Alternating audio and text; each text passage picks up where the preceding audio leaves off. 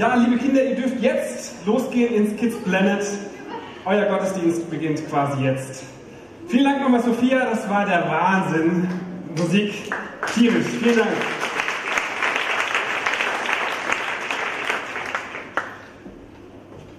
Ich habe eine Bekannte, die heißt Eva, ist 36 Jahre alt, kommt aus Köln. Und Eva hatte ihr Leben lang, war sie nachtblind. Sie hat nachts nichts gesehen. Bis eines Tages jemand für sie gebetet hat und seither kann sie nachts perfekt sehen, sogar nachts Auto fahren. Ich kenne Andrea, die 53 Jahre alt ist aus Gummersbach, die in ihrem Leben viel Mist erlebt hat mit Alkohol und mit Drogenmissbrauch, die Angst hatte vor einer Fehlgeburt und sie in all diesen Krisen eine übernatürliche Macht in ihrem Leben erlebt hat, ein Gott, der ihr Frieden geschenkt hat. Ich kenne Alex, 33 aus Gießen, Geschäftsmann, sehr erfolgreich, der jahrelang mit schweren Magenproblemen zu kämpfen hatte. Für ihn wurde gebetet und er wurde geheilt. Da ist Regina aus Gummersbach, die ihr Leben lang mit ähm, wie heißt das, wo man Essen, Essstörungen ähm, zu kämpfen hatte und erlebt hat, wie Gott sie befreit hat aus ihrer Krankheit und wie sie geheilt wurde. Da ist Liane, die 35 Jahre alt ist und die 20 Jahre lang mit Asthma zu kämpfen hatte. Und nach und nach wurde sie von Gott geheilt, bis sie schließlich ihr Spray wegwerfen konnte. Und vielleicht sagst du, naja, tolle Geschichten, die kann ja jeder erzählen, ob die wirklich stimmen. Das sind Leute, die kenne ich und denen vertraue ich. Da habe ich erlebt, wie sie Wunder erlebt haben. Aber ich möchte auch aus meinem Leben erzählen, was ich erlebt habe, denn das weiß ich mit Sicherheit, dass es passiert ist. Ich war 15 Jahre alt und ich wusste nicht, ob ich Profisportler werden soll oder Rockstar. Und habe in zwei Bands gespielt und dreimal die Woche trainiert, bis zu dem Punkt, als mit 15 Jahren mein Knie ganz kaputt war, weil der Arzt sagt, ich habe zu viel Sport gemacht im Wachstum. Der Knorpel abgerieben, das Knie total kaputt. Ich in die Klinik schon alle Narkosepapiere unterschrieben und die OP vorbereitet. Und ich habe die ganze Nacht gebetet, habe gesagt, Gott, wenn es dich gibt, bitte heile mein Knie. Ich möchte noch Sport machen. Ich bin noch so jung, ich bin erst 15. Und ich habe gebetet und am nächsten Morgen haben die mich in diesem grünen Kittel, vielleicht in den OP-Saal äh, gebracht und haben noch ein letztes Mal eine Röntgenaufnahme gemacht. Und der Arzt kam total verstört zurück und sagte, äh, Herr Harter, hier muss ein Fehler vorliegen. Ihr Knie ist in bester Gesundheit.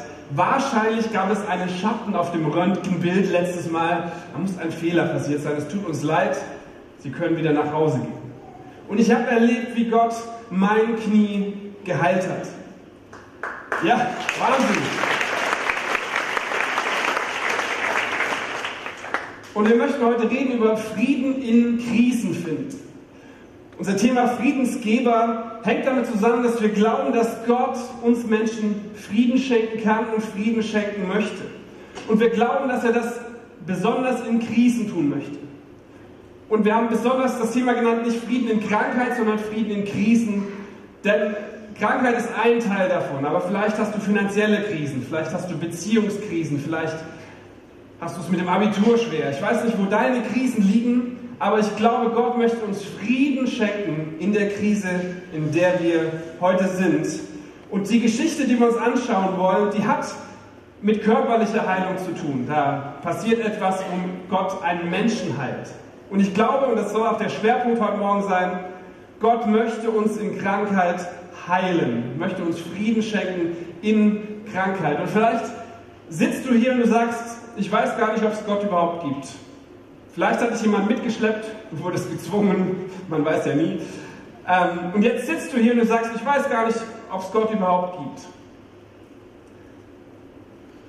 Ich glaube, es ist ein legitimer Weg herauszufinden, ob es Gott gibt oder nicht, wenn du ihn darum bittest, dir in deiner Krise zu helfen, in deiner Krankheit, in deinem Leid. Und Jesus war einer, der hat nicht nur gepredigt, der hat nicht nur erzählt, sondern bei ihm ging das immer Hand in Hand. Er hat gepredigt, aber er hat auch die Kranken geheilt. Und er sagt an einer Stelle, wenn ihr mir schon nicht glaubt, aufgrund dessen, was ich euch erzähle, wenn ihr schon meiner Predigt nicht glaubt, dann glaubt doch wenigstens den Taten, die ich tue. Oder an einer Stelle steht, viele glaubten an ihn, als sie die Wunder sahen, die er tat. Jesus hat gepredigt und er hat Wunder getan und hat gesagt, glaubt doch wenigstens aufgrund der Taten, die ihr seht.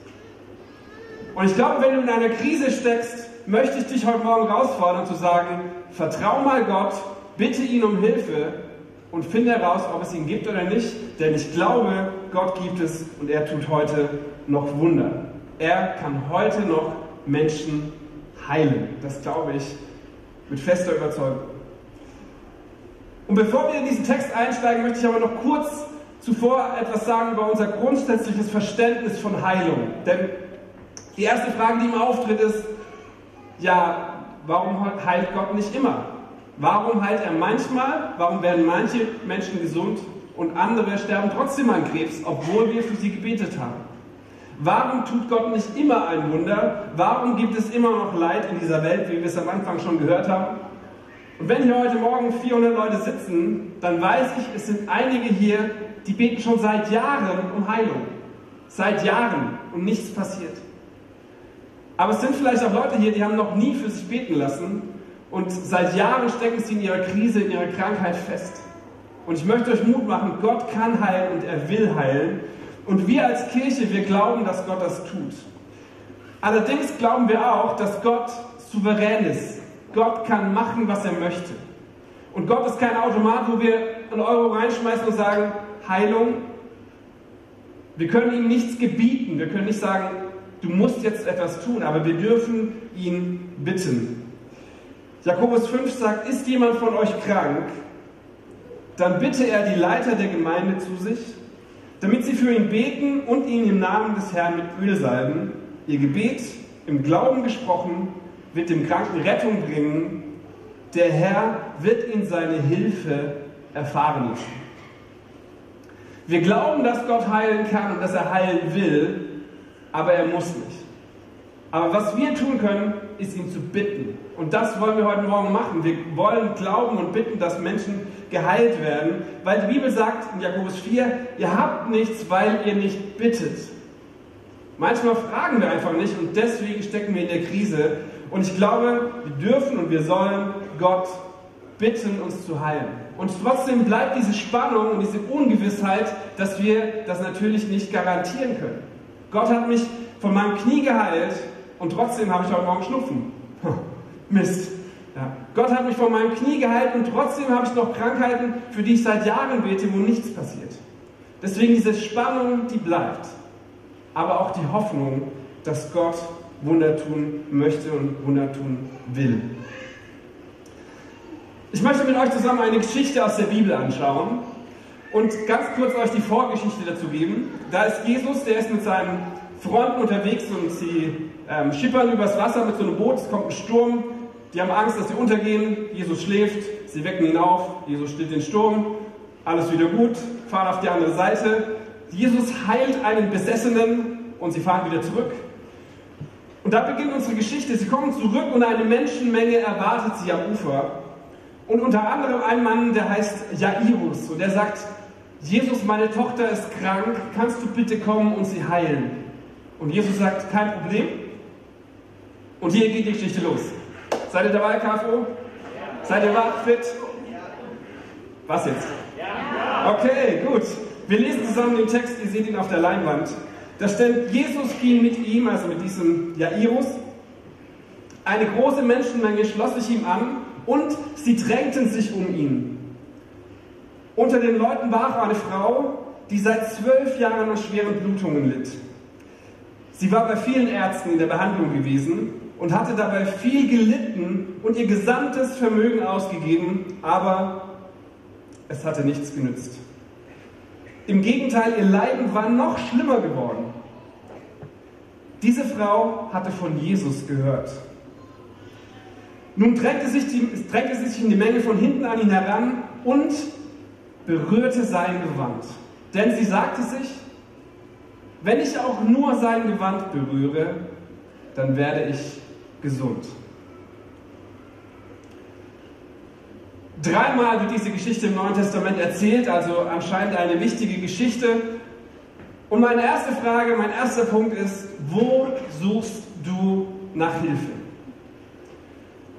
Nochmal kurz die Fakten der Geschichte. Das ist eine Frau, die ist seit zwölf Jahren krank. Und zwar nicht Schnupfen, sondern krank. Was sie hatte, wissen wir nicht genau, aber es war eine schwere Krankheit. Zwölf Jahre. Überleg mal kurz, wie alt du vor zwölf Jahren warst. Zwölf? Ich war 23, jetzt habe ich es verraten, vor zwölf Jahren. Zwölf Jahre ist eine lange Zeit und sie war zwölf Jahre krank und sie hatte gegen ihre Krankheit gekämpft. Sie hat nicht aufgegeben, sie hat alles versucht. Sie hat die gelben Seiten durchgegangen nach allen Ärzten, die sie finden konnte. Alles, was die Pharmaindustrie bieten konnte, hat sie genommen. Jede Google-Anzeige verfolgt. Alles, was sie kriegen konnte, jede Hilfe hat sie verfolgt. Um gegen diese Krankheit zu kämpfen, die sie unrein machte. Damals gab es religiöse Gesetze und eins davon war, dass wenn du so eine Krankheit hattest mit so Blut, dann warst du im religiösen Sinne unrein. Das bedeutete, du durftest nicht am alltäglichen Leben teilnehmen. Nicht einfach so shoppen gehen zu Aldi. Du durftest nicht Teil der Gesellschaft sein. Sie hatte also nicht nur körperliche Schmerzen, sondern sie hatte auch seelische Schmerzen, weil sie aus der Gesellschaft ausgestoßen war. Und sie hatte alles versucht und dann steht da, aber es hatte nichts genützt. Im Gegenteil, ihr Leiden war nur noch schlimmer geworden. Und ich stelle mir vor, wie jeder Arzt eine andere Philosophie hatte, was sie noch probieren muss und welches Mittelchen noch helfen könnte und wie sie alles, was sie hatte, ausgegeben hat, um nach Hilfe zu suchen. Wo suchst du nach Hilfe? Der erste Punkt. Und ich merke, ganz oft ist Gott bei uns der, Not, der Notnagel. Wenn nichts mehr funktioniert, wenn wir alle Ärzte probiert haben, dann probieren wir es vielleicht ganz zuletzt doch noch bei Gott. Und es geht mir genauso. Ich bin ich zeige nicht mit dem Finger auf euch. Es geht mir genauso. Ich hatte vor zwei Wochen eine Krise, weil mich jemand verklagen wollte, mich vor Gericht ziehen wollte. Und ich habe natürlich als erstes meinen Freund, den Rechtsanwalt, angerufen und dann gebetet. Aber ich dachte so, warum nicht zuerst beten? Warum nicht zuerst bei Gott Hilfe suchen? Und Ärzte sind nicht verkehrt, liebe Leute. Das möchte ich klarstellen, geht bitte zum Arzt, wenn ihr krank seid. Das ist gut, denn Gott möchte auch Ärzte gebrauchen, um euch zu heilen. Aber ich möchte sagen, geht auch zu Gott und bittet ihn um Hilfe. Und nicht als letztes, sondern vielleicht als erstes. Weil Gott ein Gott ist, der uns helfen kann und helfen möchte. Wo suchst du nach Hilfe? Und ich kann von dieser Frau so viel lernen, denn sie war bereit, Schritte zu gehen. Manchmal brauchen wir eine Krise, damit wir geschubst werden, einen Tritt kriegen, damit wir überhaupt Schritte gehen und Dinge anpacken und unternehmen. Und sie geht los und sie hört von diesem Jesus und denkt, okay, das ist meine Chance. Und sie hat immer noch den Glauben, dass vielleicht ihr noch jemand helfen kann. Auch nach zwölf Jahren gibt sie nicht auf und sagt, okay, vielleicht kann dieser Jesus mir helfen. Und sie geht los und trifft diesen Jesus. Und das möchte ich mal ganz kurz äh, veranschaulichen. Ähm, dazu kann die Band vielleicht nochmal nach vorn kommen. Ihr seht so super aus. Ihr könnt mir vielleicht kurz helfen. Das wäre toll. Vielleicht nochmal einen kleinen Applaus für die. Genau. Ihr müsst nichts machen, ihr müsst nur gut aussehen und das könnt ihr. So, ich brauche einen, der Jesus ist. Dominik, kannst du Jesus sein? Ja. Ähm, Hardy ist die Menge. Ähm, Olli ist der Jünger. Oh, du bist der Jünger und du bist natürlich die Frau. Macht ja Sinn. So. Endlich bist du Jünger, richtig. Vielleicht. Wortwitz. Äh, ihr müsst mir helfen, das kommt mal hier rüber. Ihr müsst mir helfen, das zu spielen, okay? Also du bist Jesus ähm, und du bist die Frau, du kommst näher ran. Also du gehst nochmal weg und äh, so. Und die Jünger und äh, die Menge, ihr umdrängt Jesus quasi, ihr umdrängt ihn quasi förmlich. Ja? Und dann kommt die Frau und sie versucht zu Jesus durchzukommen. Ihr müsst sie abhalten, ihr müsst drängeln. Ja? Und die Frau versucht da ranzukommen oh, und sie versucht, ah, ah, und, merkt ihr was? Während, gut, danke, das reicht. ihr merkt,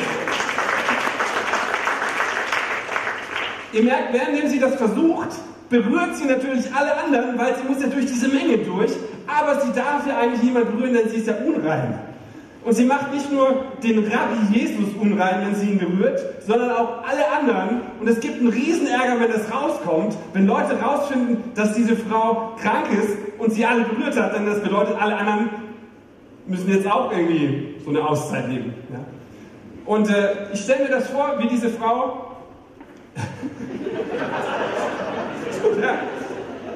Äh, ich stelle mir vor, wie diese Frau, Frau zu Jesus kommt und was für Erwartungen sie mit sich bringt und was da in ihrem Kopf vorgeht und sie vielleicht denkt, was passiert, wenn ich jetzt doch nicht geheilt werde?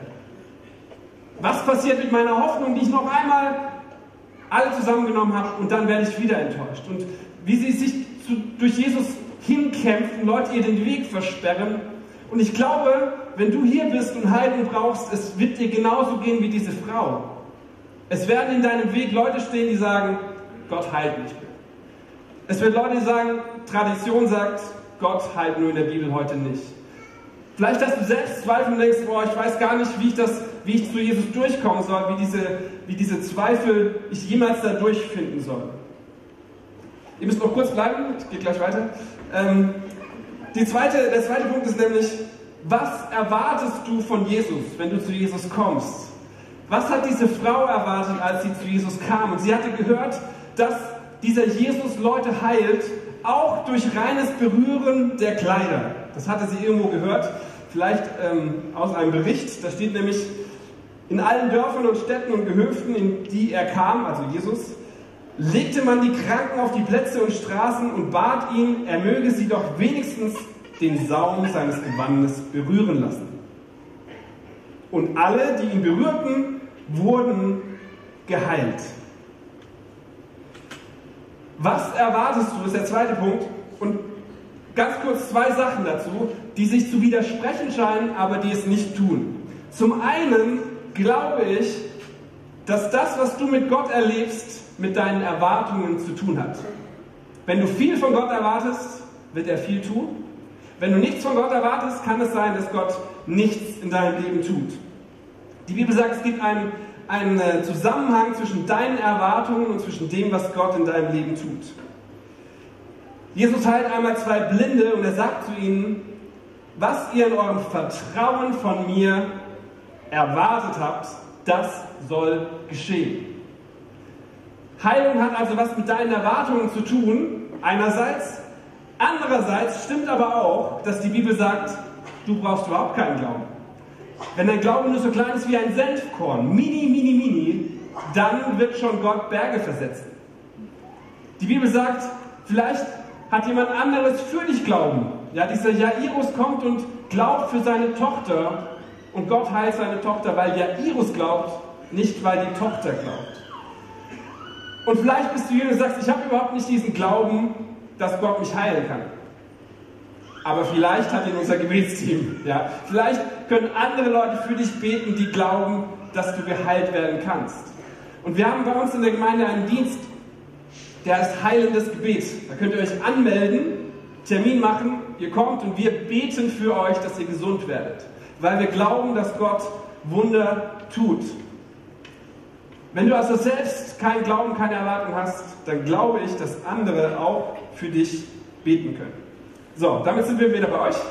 Ihr seht immer noch gut aus. Vielen Dank, dass ihr gewartet habt. Und zwar äh, auf eurer Rückseite steht jetzt euer Text. ähm, und zwar vollenden wir dieses Schauspiel. Ihr habt nicht alle Text, nur, nur Jesus hat Text. und zwar geht der Text weiter. Ähm, also ihr müsst, spielt das nochmal, Jesus in der Mitte und die Frau drängt sich durch. Im selben Augenblick hörte die Blutung auf und sie spürte, dass sie ihre Plage los war. Du freust dich. Okay. Ähm, Jesus bemerkte die heilende Kraft, die von ihm ausgegangen war, und sofort drehte er sich zur Menge und er fragte, Wer hat mein Gewand berührt? Die Jünger sagten, Du siehst, wie die Leute sich um dich drängen und da fragst du noch, wer hat mich berührt? ah, aber Jesus blickte umher, Jesus blickte, blickte umher, um zu sehen, wer es gewesen war. Die Frau zitternd vor Angst. äh, Sie wusste ja, was mit ihr vorgegangen war. Darum trat sie vor ihn hin, warf sich nieder und erzählte ihm alles, was geschehen war. Vielen Dank, Schauspieler. Wahnsinn.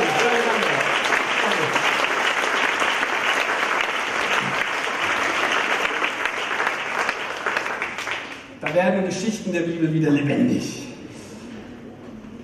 Erster Punkt. Was war der erste Punkt? Wo suchst du? Zweiter Punkt.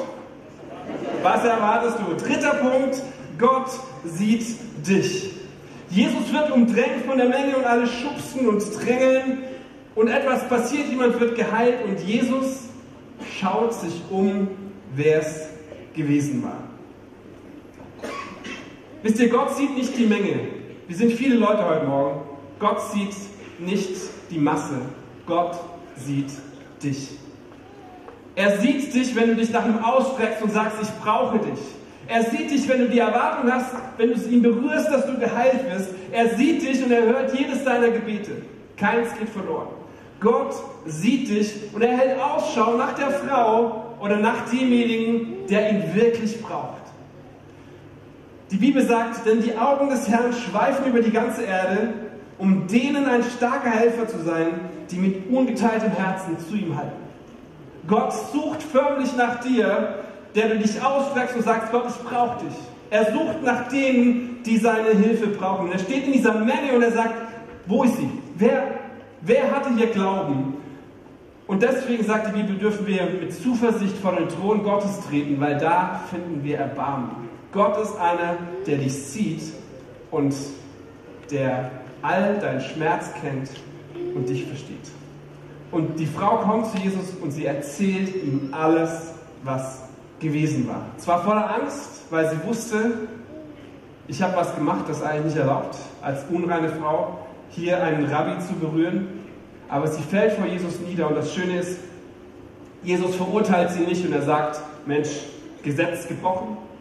Jesus verurteilt sie nicht, sondern damit sind wir beim letzten Punkt.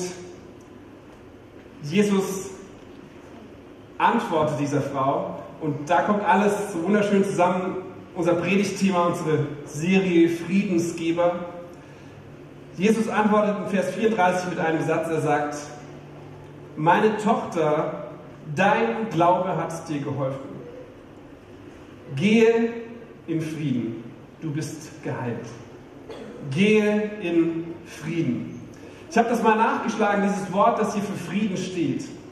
Also ist ja in einer anderen Sprache geschrieben. Und dieses Wort für Frieden bedeutet dieser Frieden bezeichnet eine Situation des ungetrübten, ungestörten Wohlseins in der Abwesenheit von Streit und Verwirrung. Das klingt so, als ob das jeder von uns brauchen könnte.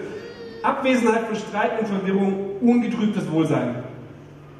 Diesen Frieden möchte Gott dir heute Morgen schenken in deiner Krise, in deiner Krankheit, da wo du nicht weiter weißt, da möchte Gott dir seinen Frieden schenken, den er auch dieser Frau gibt. Und er sagt, geh Frau, dein Glaube hat dir geholfen oder dein Glaube hat dich gesund gemacht. Und ich weiß nicht, ob ihr das wusstet, aber rein statistisch ist es so, dass Leute, die an Gott glauben, eine Lebenserwartung haben, die sechs Jahre höher ist als alle anderen. Sechs Jahre mehr, wenn du an Gott glaubst. Das lohnt sich, Freunde. Das ist ein guter Deal.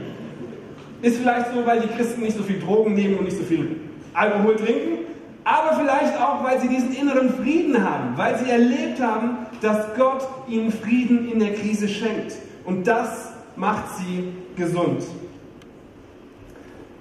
Und das Letzte, wisst ihr, was mir aufgefallen ist, wie, wie Jesus diese Frau anspricht. Er sagt nicht, hey du, er sagt nicht, was geht ab, Dicker.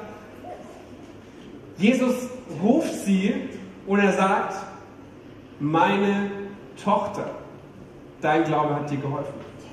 Jesus spricht sie an mit meine Tochter und das finde ich so cool, denn da steckt etwas drin, das ich von tiefstem Herzen glaube, dass nämlich wenn Gott uns heil macht, gesund macht, körperlich gesund macht, dass das auch was mit unserem Inneren macht dass wenn er uns heilt, wir auch innerlich heil werden. Und er sagt, du bist jetzt meine Tochter, deine Sünden sind dir vergeben, du gehörst zur Familie, ich habe dich nicht nur körperlich gesund gemacht, sondern auch dein Inneres. Und ich glaube, das geht zusammen, wenn du Gott kennenlernst und der dich heilt, dann bist du auch innerlich gesund. Manchmal ist es auch andersrum, dass Gott sagt, ich möchte dich erst innerlich gesund machen. Ich möchte erst dir diesen inneren Frieden geben und aus diesem inneren Frieden heraus wirst du Heilung deines Körpers erleben. Denn Gott weiß, der Mensch ist Körper, Seele und Geist und es gehört alles zusammen. Man kann es nicht trennen. Und er möchte sowohl dein Inneres gesund machen und sagen, hey, du bist meine Tochter. Ich vergebe dir, ich spreche dich frei, als auch dich körperlich heilen und deine Gebrechen äh, gesund machen. Was heißt das heute für uns, diese Geschichte mit der Frau, die krank war, die sich zu Jesus durchdrängelt und sein Gewand berührt? Was heißt das für dich, wenn du vielleicht hierher gekommen bist, weil dieses Thema für dich dein Thema ist? Frieden in der Krise finden. Wir glauben, dass Gott heute Morgen Wunder tun möchte. Wir glauben, dass das nicht einfach nur Gottesdienst ist mit nettem Blabla, sondern wir glauben, dass Gott Gebet hört und dass er in deinem Leben was tun möchte. Wir als Kirche, wir wollen nicht, dass du alleine durch deine Probleme im Leben gehst, sondern wir wollen Schulter an Schulter mit dir stehen, dich durchtragen, dich durchbeten, wollen Freunde für dich sein in deiner Krise. Und wir werden gleich zusammen singen und es wird zwei Gebetsstationen geben. Eine hier vorne und eine da vorne bei der Technik. Das sind Leute aus unserer Gemeinde, Leiter, Prediger, Seelsorge, Gebetsleute, die gerne für euch und für euer Anliegen beten.